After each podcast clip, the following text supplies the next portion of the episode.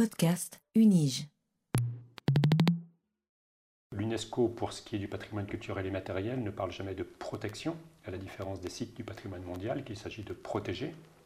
Et ce n'est pas l'UNESCO qui protège. L'UNESCO veille à ce que les États ou les parties prenantes garantissent la protection. Pour le patrimoine mondial, c'est donc une protection. Pour le patrimoine culturel et matériel, c'est ce qu'à l'UNESCO on appelle une sauvegarde. Alors la différence sémantique n'est pas toujours facile à établir, en tout cas pour les gens de l'UNESCO c'est clair. Il ne s'agit surtout pas de mettre une pratique culturelle sous cloche. Il ne s'agit surtout pas de vouloir la maintenir à tout prix euh, et de la mettre sous perfusion, de la mettre euh, dans un musée ou encore moins de la folkloriser. Euh, il s'agit de veiller à ce que les conditions de sa pérennité, mais qui suppose aussi des transformations pour rester au goût du jour, hein, soient, garanties par les États et par les communautés de, praticiens en l'occurrence. ce qui et, je vous dis tout ça avant même de parler de l'alpinisme lui-même, parce que ça permet de comprendre un peu que le terme de patrimoine lui-même, qui est assez souvent associé dans l'imaginaire collectif à cette idée de vieux machin, de pratiques folkloriques, euh, plus ou moins encore une fois muséifiées, euh, ne correspond pas à ce que l'UNESCO entend par patrimoine, en particulier pour le patrimoine culturel immatériel. En Suisse, au demeurant, on emploie très peu euh, l'expression de patrimoine culturel immatériel, parce que chacun des États est amené à traduire quelque part cette proposition de l'UNESCO à son échelle. en Suisse, on parle de tradition vivante. Donc quelque chose qui a une histoire, une épaisseur historique, mais qui est vivant, et tout organisme vivant, toute chose vivante se transforme. Euh, et le tout étant de veiller à ce que cette pratique, à la fois traditionnelle et vivante, euh, soit capable de se déployer, de se maintenir, de se transformer, tout en ayant une conscience très aiguë de là d'où elle vient, de son origine, de son passé, de son, de son histoire.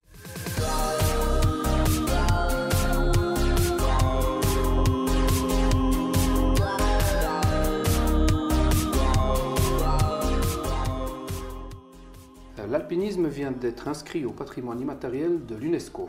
Le Mont Blanc, lui, attend toujours et le sera peut-être d'ici une dizaine d'années. Bernard de Barbieux, vous êtes professeur de géographie à l'Université de Genève et vous venez de publier un ouvrage aux éditions Paulsen-Guérin qui s'intitule L'UNESCO au Mont Blanc et qui parle de ces procédures d'inscription au patrimoine immatériel. Alors je vous remercie d'avoir accepté aujourd'hui de venir nous parler de cette inscription au patrimoine immatériel de l'UNESCO de l'alpinisme mais tout d'abord, une question un peu naïve que j'ai envie de vous poser, c'est qu'est-ce que c'est de manière plus générale le patrimoine immatériel?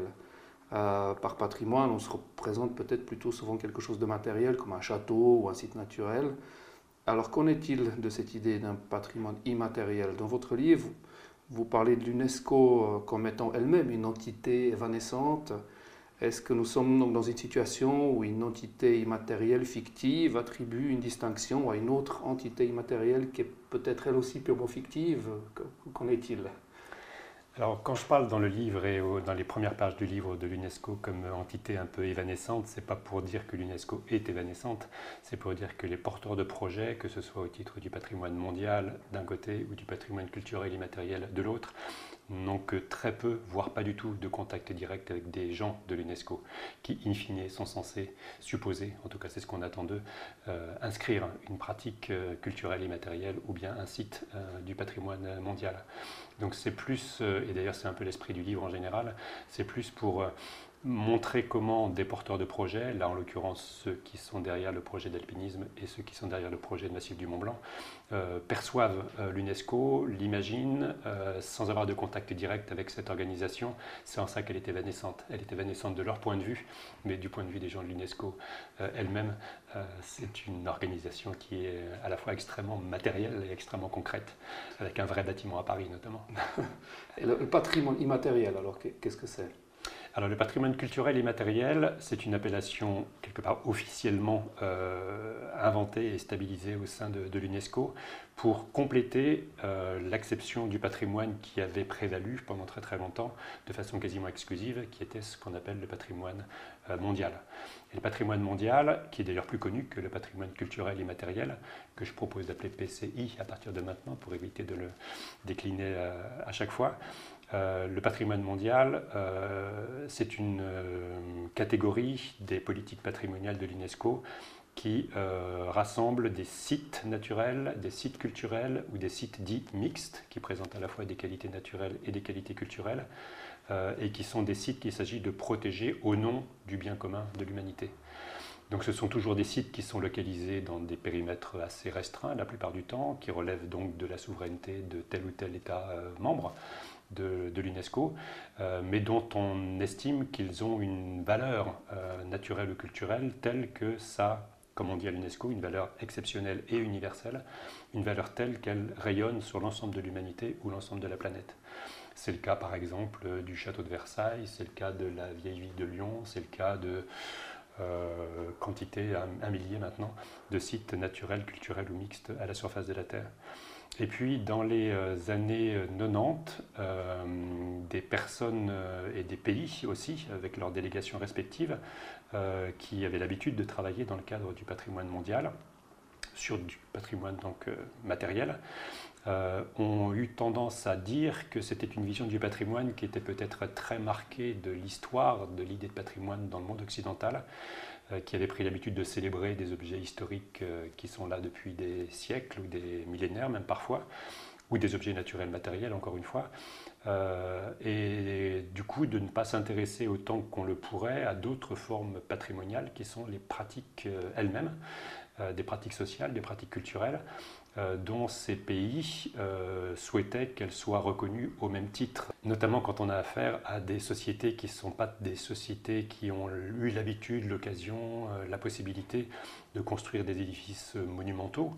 Je pense notamment aux sociétés africaines qui ont rarement développé une architecture monumentale durable, qui plus est, pour des questions de matériaux et de climat ou bien d'autres sociétés comme la société japonaise euh, qui a une très haute euh, idée de ce qu'est le, patrimoine, mais euh, au Japon, où pourtant on a par exemple des, temples et des bâtiments historiques absolument remarquables, on préfère célébrer le savoir-faire qui a conduit des artisans japonais, des artistes japonais à construire ces temples, bien plus que les temples eux-mêmes. À tel point d'ailleurs que parfois, certains temples au Japon, qui sont pourtant des œuvres d'art, sont régulièrement démontés euh, et on demande, euh, on attend en tout cas de professionnels de la construction, artistes et artisans, euh, de faire la preuve de leur capacité à les reconstruire en permanence. Donc cette coalition entre des pays comme le Japon d'un côté et quelques autres pays d'Asie orientale, et puis les pays d'Afrique subsaharienne, a fait pression au sein de l'UNESCO pour qu'on développe une acception complémentaire du patrimoine sans remettre en cause le patrimoine mondial, mais de proposer une autre catégorie qu'on a appelée à ce moment-là le patrimoine culturel et matériel, qui identifie des savoir-faire, des traditions, des, euh, voilà, des performances, le cas échéant, euh, qui méritent à leurs yeux autant euh, l'intérêt de l'humanité et le, souci de l'humanité de les, de les, maintenir que les, objets du patrimoine mondial. Mhm. Alors si on en vient maintenant à l'alpinisme, alors qu'est-ce que l'alpinisme vient faire exactement dans, cette catégorie de patrimoine immatériel? Quels, sont un peu les, enjeux ou les problèmes d'inscrire l'alpinisme comme étant un patrimoine? Est-ce qu'il y a derrière un peu une idée de vouloir donner une définition de l'alpinisme? Euh, Comment, comment est-ce qu'on peut circonscrire la communauté des alpinistes euh, ou les définir. Euh, un, argument dont vous, parlez dans votre livre, qui est utilisé par certains des porteurs du projet, était de dire que l'alpinisme est en réalité davantage une activité culturelle et intellectuelle qu'une activité physique ou sportive, ce qui peut-être peut surprendre. Est-ce que ce n'est pas peut-être un peu loin de la réalité euh, Est-ce qu'il n'y a pas ici peut-être un risque à vouloir donner une définition à laquelle les pratiquants ne, pourraient ne pas s'identifier, euh, puisqu'on parle de la communauté des alpinistes, euh, ben, on voit que celle-ci est très hétérogène. Euh, il y a les touristes qui montent au Mont Blanc et qui vont jamais en montagne. Il y a des Kylian Jornet qui font des exploits sportifs. Il y a des gens comme vous et moi qui faisons de la peau de phoque le dimanche. Et on a des pratiques très très différentes. Comment l'alpinisme en fait peut constituer un patrimoine euh, peut-être identifiable ou auquel on peut s'identifier? Mhm. Alors c'est évidemment tout l'enjeu, euh, tout l'enjeu du, comité de, l'UNESCO qui s'occupe en particulier de ce patrimoine culturel et matériel. Et ce comité est habilité chaque année à accepter ou pas, avec des réserves le cas échéant, telle ou telle proposition, que de veiller à ce que la pratique qui est proposée pour inscription euh, réponde ou respecte les principes et les critères euh, qui ont été fixés par ce même comité, à l'amont évidemment, euh, pour aider les porteurs de projets à construire leurs propositions. Après, aux porteurs de projets qui ont envie d'avoir cette forme de reconnaissance, comme ils le disent. Hein, je mets des guillemets derrière le mot reconnaissance, ce n'est pas un terme qui est employé par l'UNESCO lui-même, mais beaucoup des personnes qui euh, candidatent quelque part pour euh, une inscription sur une des deux listes de, l'UNESCO, la liste du patrimoine mondial d'un côté ou la liste du PCI de l'autre, cherchent cette forme de reconnaissance. Ils sont soucieux que leur pratique pour ce qui est euh, du patrimoine culturel et matériel soit clairement identifiée par une organisation internationale considérée comme étant prestigieuse, considérée peut-être de façon un peu abusive comme étant garante quelque part euh, d'une forme de, souci, de préoccupation, de conservation de la, pratique euh, culturelle. en sachant que l'UNESCO, pour ce qui est du patrimoine culturel et matériel, ne parle jamais de protection, à la différence des sites du patrimoine mondial qu'il s'agit de protéger. Et ce n'est pas l'UNESCO qui protège. L'UNESCO veille à ce que les États ou les parties prenantes garantissent la protection. Pour le patrimoine mondial, c'est donc une protection. Pour le patrimoine culturel et matériel, c'est ce qu'à l'UNESCO on appelle une sauvegarde. Alors la différence sémantique n'est pas toujours facile à établir, en tout cas pour les gens de l'UNESCO c'est clair. Il ne s'agit surtout pas de mettre une pratique culturelle sous cloche. Il ne s'agit surtout pas de vouloir la maintenir à tout prix euh, et de la mettre sous perfusion, de la mettre euh, dans un musée ou de la, encore moins de la folkloriser. Euh, il s'agit de veiller à ce que les conditions de sa pérennité, mais qui suppose aussi des transformations pour rester au goût du jour, hein, soient, garanties par les États et par les communautés de, praticiens en l'occurrence. ce qui et, je vous dis tout ça avant même de parler de l'alpinisme lui-même, parce que ça permet de comprendre un peu que le terme de patrimoine lui-même, qui est assez souvent associé dans l'imaginaire collectif à cette idée de vieux machin, de pratiques folkloriques, euh, plus ou moins encore une fois muséifiées, euh, ne correspond pas à ce que l'UNESCO entend par patrimoine, en particulier pour le patrimoine culturel immatériel. En Suisse, au demeurant, on emploie très peu euh, l'expression de patrimoine culturel et matériel, parce que chacun des États est amené à traduire quelque part cette proposition de l'UNESCO à son échelle. En Suisse, on parle de tradition vivante. donc quelque chose qui a une histoire, une épaisseur historique, mais qui est vivant, et tout organisme vivant, toute chose vivante se transforme. et le tout étant de veiller à ce que cette pratique, à la fois traditionnelle et vivante, soit capable de se déployer, de se maintenir, de se transformer tout en ayant une conscience très aiguë de là d'où elle vient, de son origine, de son passé, de son, de son histoire. Et c'est une conception du patrimoine que je trouve extrêmement intéressante parce qu'elle est très contemporaine par rapport à nos façons, à, nous aujourd'hui, de penser l'articulation entre le passé, le présent et, le, futur. Euh, j'ai un collègue sociologue qui a une très belle expression pour euh, définir le patrimoine d'une façon très originale et qui, écrit ceci, euh, ou qui le dit volontiers dans ses conférences, le patrimoine, ça consiste à dire je procède de ce qui me précède. C'est-à-dire que je suis dans le présent et je me projette quelque part dans l'avenir en ayant une très haute conscience de ce qui m'a précédé. Je m'inscris quelque part dans cette transition, transmission, traduction euh, qui couvre un peu tous les champs de, la périodisation historique, on pourrait dire ça comme ça.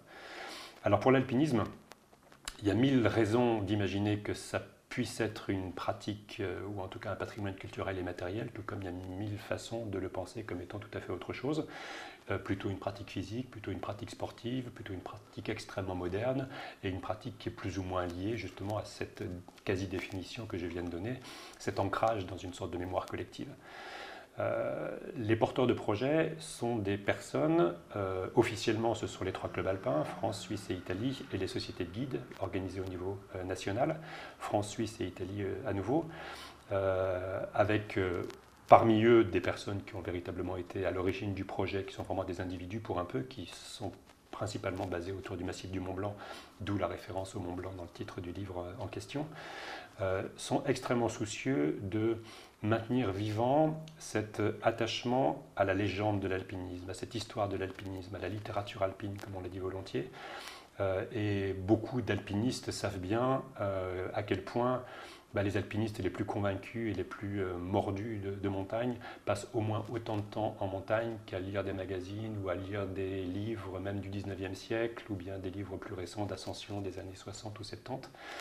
Euh, et c'est une pratique que, du coup, si on voulait vraiment l'assimiler à une pratique sportive, ce serait déjà une particularité de l'alpinisme, cet attachement au récit, euh, à la peinture, le cas échéant, euh, voire aux activités scientifiques qui ont été couplées aussi avec la pratique de l'alpinisme à une certaine époque, et d'ailleurs encore un peu maintenant.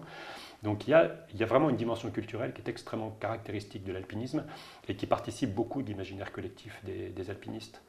Euh, ce n'est pas le cas de beaucoup de sports, et, quand bien même euh, on défendrait la thèse que l'alpinisme est un sport, euh, ça supposerait d'avoir une exception quand même extrêmement large de ce qu'est un sport. beaucoup de gens, notamment les spécialistes du champ, ont tendance à définir le sport comme étant quelque chose de beaucoup plus étroit, qui suppose des arènes dans lesquelles un sport se passe, se déroule, et des arènes artificielles, des stades par exemple, de la compétition, du chronométrage, des règles extrêmement précises. Il n'y a rien de tout cela dans l'alpinisme. Donc on peut bien sûr y voir un sport dans la mesure où c'est une pratique sportive, mais elle répond absolument pas aux différents éléments euh, les plus euh, centraux de ce qu'on appelle le sport, au moins en tout cas chez les spécialistes euh, du champ. Alors, ça ne veut pas dire pour autant que l'ensemble des alpinistes ou l'ensemble des gens qui vont en haute montagne aujourd'hui adhèrent nécessairement avec cette vision. Certains peuvent concevoir ça comme étant principalement du sport, avec à la clé de l'exploit, le cas échéant. Vous parliez de Kylian Jornet et il y en a quelques autres évidemment qui défrayent la chronique assez régulièrement, euh, alors que d'autres sont beaucoup plus attachés à la mémoire, à la sociabilité, euh, à la, transmission des savoir-faire d'une génération à l'autre entre les guides et les clients. Donc parmi les alpinistes aujourd'hui, il y a une gamme extrêmement large de sensibilités.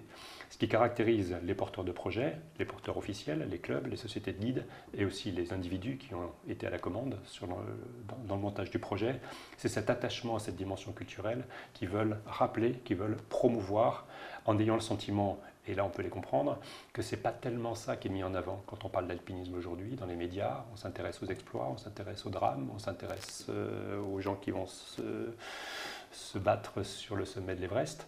Euh, donc l'image médiatique de l'alpinisme s'est progressivement éloignée de cet attachement à la mémoire collective ou à la sociabilité propre au monde des alpinistes. Et c'est ça qu'ils ont voulu euh, remettre un peu sur le devant de la scène en utilisant cet instrument, finalement, cette possibilité d'être reconnu au titre du patrimoine culturel immatériel. Est-ce que, cette, reconnaissance, euh, comme, vous venez d'en parler, elle est donc voulue par, par ces acteurs-là dont, vous parlez. Euh, on pourrait dire un peu pourquoi faire. Est-ce qu'il y a une envie de de faire la promotion de l'alpinisme pour des besoins d'un tourisme peut-être plus responsable ou plus pertinent que ce qui se passe actuellement au Mont Blanc par exemple, mhm. pour ne citer que le Mont Blanc puisqu'on parle de lui, mais il y aurait d'autres endroits, euh, Servin en, premier euh, également. Euh, donc quel est un peu le... Oui, à, qui finalement profite cette inscription Dans quel but mhm. Est-ce que c'est une affaire de promotion de ce type d'alpinisme-là peut-être avec des, objectifs touristiques euh, ou de préservation euh, du massif du Mont Blanc, par exemple, mhm. puisque c'est là qu'est né le projet, euh, ou, pas nécessairement?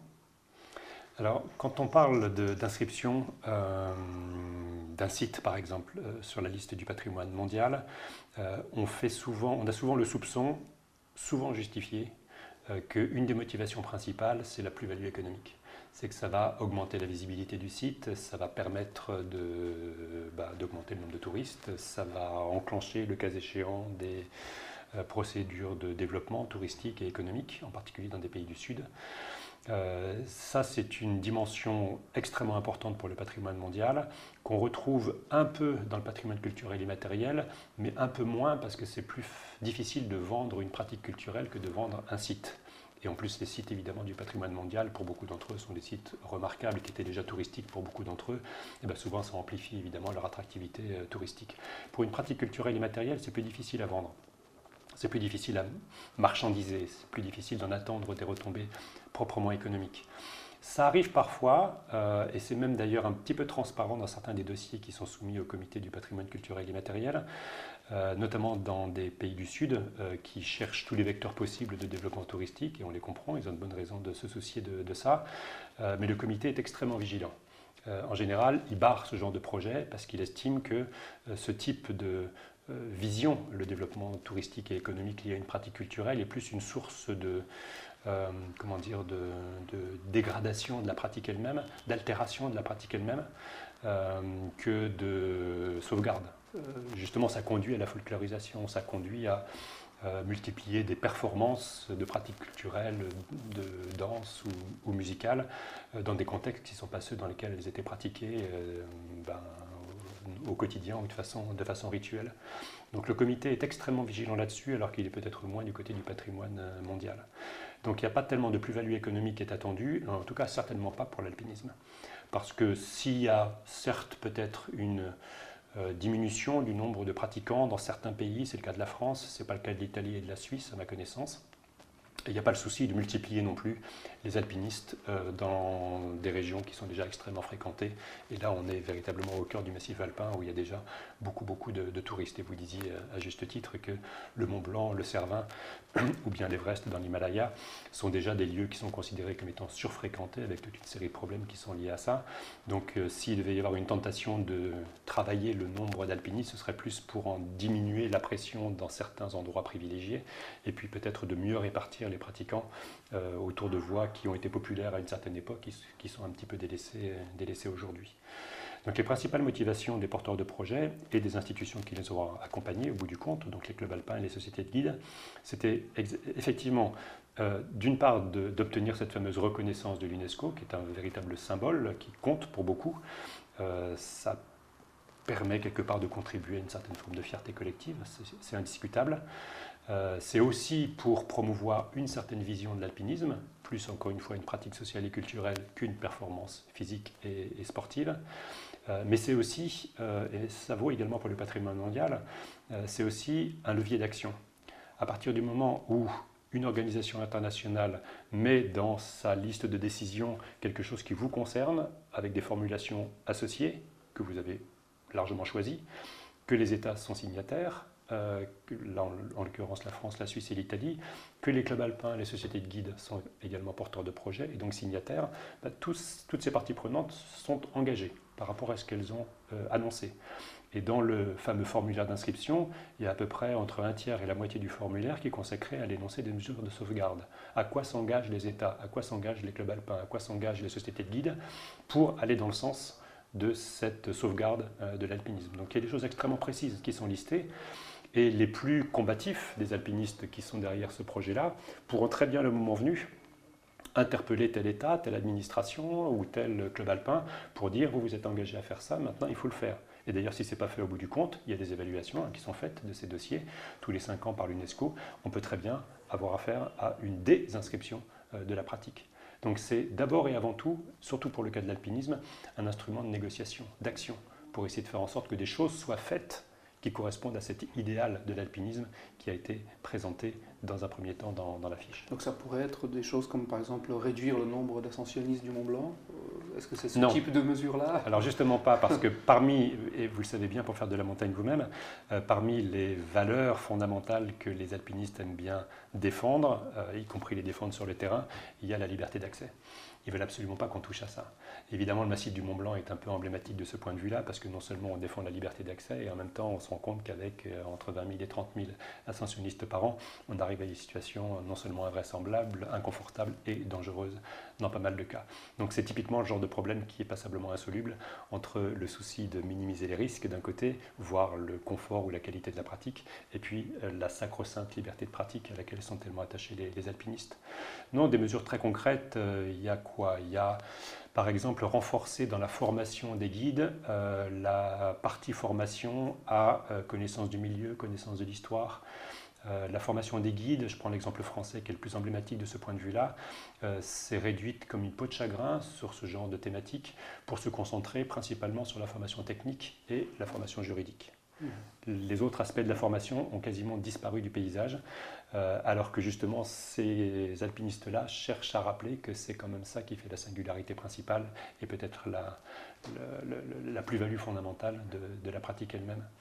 Et puis, puisque je parlais de la formation juridique, si elle a pris une place considérable dans la formation des guides, c'est parce qu'ils sont de plus en plus exposés à des mmh. procédures juridiques, comme, comme on le sait bien.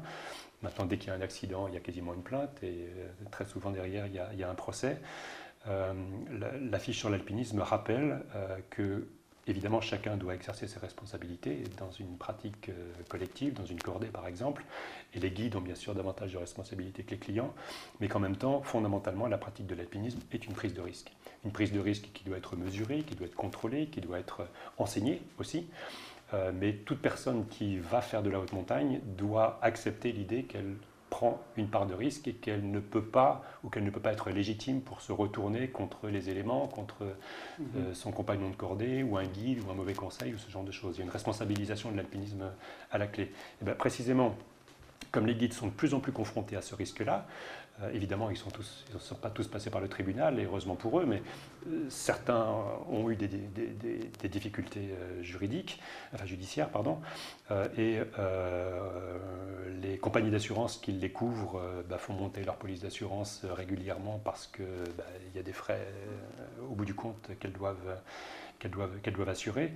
Euh, bah, parmi les mesures de, sauvegarde, euh, il y a déjà des chantiers qui existent déjà, mais qu'il s'agirait d'amplifier, de sensibilisation du monde, euh, des, institutions judiciaires, à la spécificité de la pratique et à la nécessité probablement de peser les, les, risques et les responsabilités en prenant en compte ce caractère très particulier de la pratique par rapport à la conduite automobile ou, je ne sais quoi. Donc, en ce sens, l'inscription de l'alpinisme au patrimoine immatériel permet d'avoir quelque chose, un outil de communication, par exemple, avec les magistrats, leur dire, voilà, dans ce cadre de cette pratique-là, la prise de risque fait partie de la pratique et elle est normale euh, et il faut en tenir compte. C'est ce type de, choses-là C'est un outil de communication et le fait par exemple qu'il y ait eu des dizaines et des dizaines d'articles ou d'émissions de radio euh, dans les jours qui ont suivi l'inscription de l'alpinisme en décembre de 2019 euh, participe de ce message. Il s'agissait justement de parler de l'alpinisme d'une façon un peu différente de ce qu'on fait habituellement dans les, dans les médias et de ce point de vue-là ça a été réussi. Mais avec les juges, par exemple, ou avec les formateurs, c'est plus que ça. C'est un outil de négociation. C'est plus que de la communication. Mhm. Ça, ça permet d'ouvrir ou de conforter, voire de partager au niveau des trois États euh, des vraies stratégies euh, qui permettent de faire évoluer les pratiques. Mhm. Alors, qu'en est-il de, la Suisse et aussi qu'en est-il à l'international? Puisque l'alpinisme ne, se réduit pas évidemment à la Suisse, la, la France et l'Italie.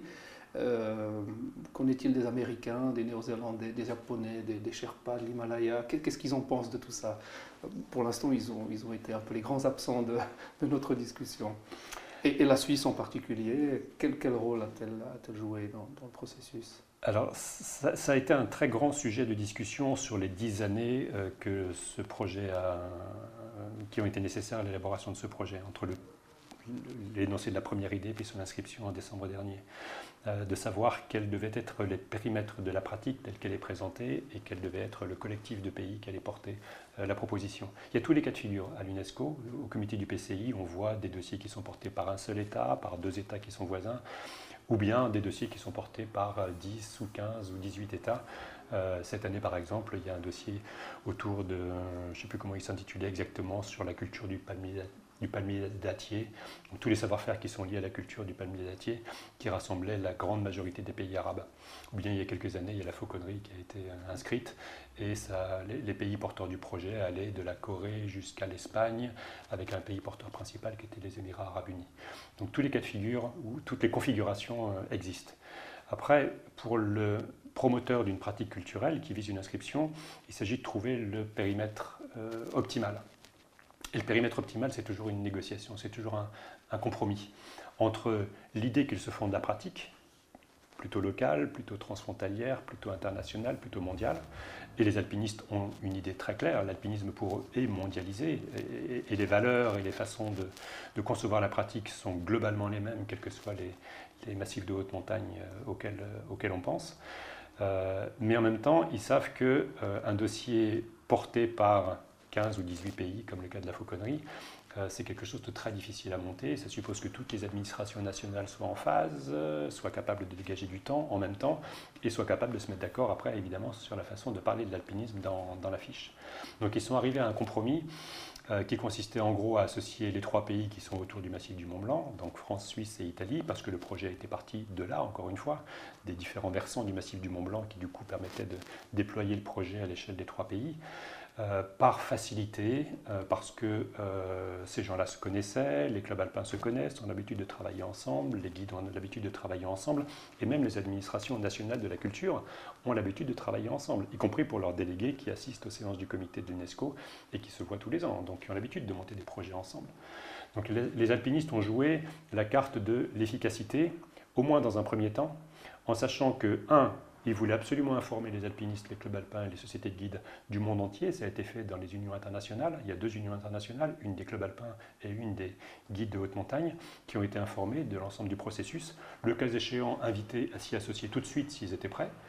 Euh, et euh, en informant aussi qu'il est tout à fait possible de d'ajouter d'autres pays et donc d'autres clubs alpins et donc d'autres sociétés de, guides euh, ultérieurement. C'est toujours ouvert et il y a comme ça des projets. Je prenais l'exemple de la fauconnerie qui est passé comme ça par, deux par trois ouvertures successives pour passer, je crois, de 9 pays au départ à 16 ou 18 euh, maintenant.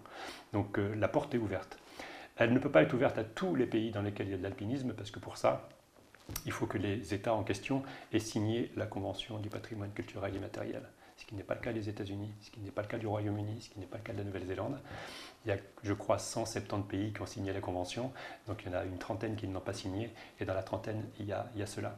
Donc les Américains, les, Anglais, les Écossais ou les Néo-Zélandais ou les Australiens euh, ne pourront jamais, quelque part, être partie prenante de, la chose, mais ils ont été informés dans le cadre de ces unions internationales, et ils ont donné leur appui euh, symbolique, mais ils n'avaient pas la possibilité formellement de s'y associer.